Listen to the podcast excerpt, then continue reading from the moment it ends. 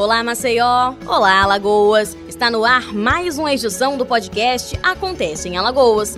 E eu, Emanuele Borba, estou com você para mais um episódio, trazendo para nossos ouvintes entrevistas sobre assuntos que ganharam repercussão no país, assim como o que acontece em Alagoas. Podcast CBN. As temperaturas ainda não baixaram. Assim como convidamos na última semana o meteorologista Humberto Barbosa, que é professor da Universidade Federal de Alagoas, para entender um pouco mais sobre as ondas de calor que circulavam por todo o país, hoje o assunto será um complemento, já que, como vimos, seguimos enfrentando temperaturas um pouco mais elevadas que o comum. Professor Humberto, bem-vindo de volta. Para dar início a mais uma conversa sobre o clima e a relação com as nossas vidas, é fundamental perguntar como as ações humanas estão modificando de forma não natural o ecossistema visível e invisível da nossa região. Bom, a região nordeste do Brasil, ela já vem desde os primeiros relatórios do IPCC e o último relatório do IPCC já apontava a região nordeste do Brasil como sendo a região ah, mais vulnerável, mais suscetível às mudanças climáticas. E quais são esses fatores? A gente tem a desertificação, que já está em andamento, hoje 13% ah, do bioma da Caatinga está em processo de desertificação. Ah, você tem as, as questões de diminuição da precipitação, ah, nos últimos anos de, 2006, de 2012 a 2017, a gente teve ah, um período de seis anos de secas consecutivas, nunca tinha sido registrado ah, uma sequência de secas tão intensas. A gente tem também outros processos, principalmente as queimadas, né, como uma resposta ah, do desmatamento e do número de incêndios que vem acontecendo na região nordeste do Brasil. Esses incêndios também eles estão na mesma dinâmica que está acontecendo em outros ecossistemas. Em função do desmatamento, em função da ação do homem, né? o desmatamento é uma ação direta do homem, e as queimadas também, 95% dessas queimadas tem ação humana. Então, os processos têm feito com que a região nordeste do Brasil, principalmente o seu ecossistema, esteja cada vez mais vulnerável e isso também tem afetado nas emissões, né? Muito mais gases de efeito estufa têm sido emitidos pelo, pelo bioma da região nordeste do Brasil. Outro tópico relevante é que as coisas estão bem mais interligadas do que parece, não é mesmo? Assim como no efeito dominó, uma ação tem reação e sucessivamente seguem. Por isso, professor, nesse momento também gostaríamos de te questionar sobre a ação humana quanto aos prejuízos na natureza. Hoje sabemos que elas já impactam diretamente o ecossistema, a temperatura, mas isso também poderá ser sentido de outras formas, já que o Nordeste, por si só, já enfrenta uma realidade diferente das demais regiões? Há uma tendência de que as secas fiquem mais frequentes e isso pode também trazer impacto socioeconômico, como aumento da pobreza, porque você tem uma insegurança alimentar, né?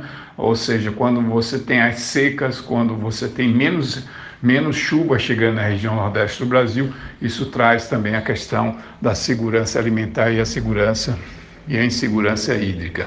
Esses dois, de certa forma, tendem a ser muito mais intensos e muito mais ativos como a ação do homem é uma resposta de mudança climática que a região nordeste do Brasil vai certamente a passar a sofrer nos próximos, nas próximas décadas.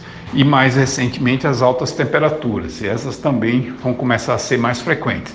Embora a gente já tenha essa adaptação, né, como ser humano, a gente, o nordestino, a gente está mais adaptado às altas temperaturas, mas a tendência é que elas vão aumentar ainda mais, o que vai, de certa forma, exigir políticas públicas para que a gente, principalmente a população no semiárido, consiga conviver com essa situação de altas temperaturas e, e de, uh, de escassez hídrica.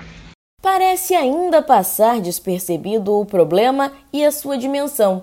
Por isso, como o professor Humberto Barbosa mencionou, é importante ressaltar que somente em 2020, 27% do bioma pantaneiro, por exemplo, foi consumido pelas chamas desde o mês de janeiro. Ao todo, mais de 4 milhões de hectares já foram queimados nesse ano e o reflexo começa a ser sentido de agora e permanece por décadas, já que a recuperação é um processo lento, sem contar nos diversos pontos que sofrem com esse momento. O fato é que a ação do homem mais as condições climáticas já enfrentadas podem gerar novas e preocupantes manchetes, como adianta o professor Humberto. Agora a gente vai começar a entrar numa fase mais úmida, né? ou seja, já, já uma, um retardo da estação chuvosa no, na América do Sul e essa, esse retardo, né, esse atraso da estação chuvosa na América do Sul foi em função dessas condições ah, ambientais.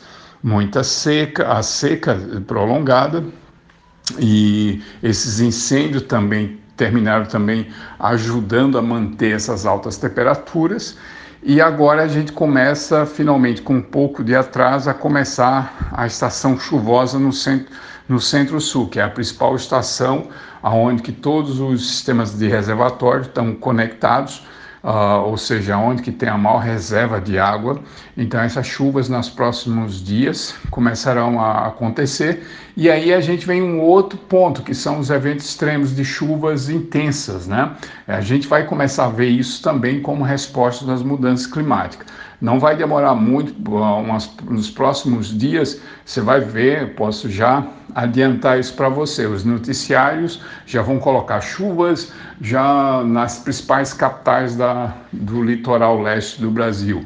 Vai dar destaque a chuvas intensas, inundações, choveu o que deveria chover em dois meses, uh, inundações, uh, enfim, às vezes até morte em áreas de risco. Então, essas vão ser as manchetes e eu nem preciso uh, ser meteorologista para antecipar isso mas a gente já percebe que vai ter muitos eventos extremos. Essa é uma outra tendência.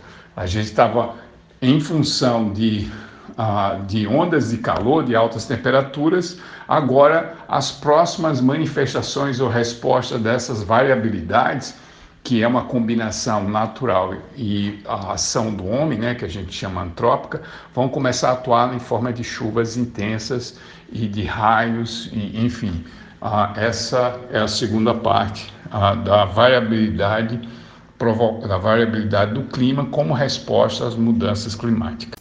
Podcast CBN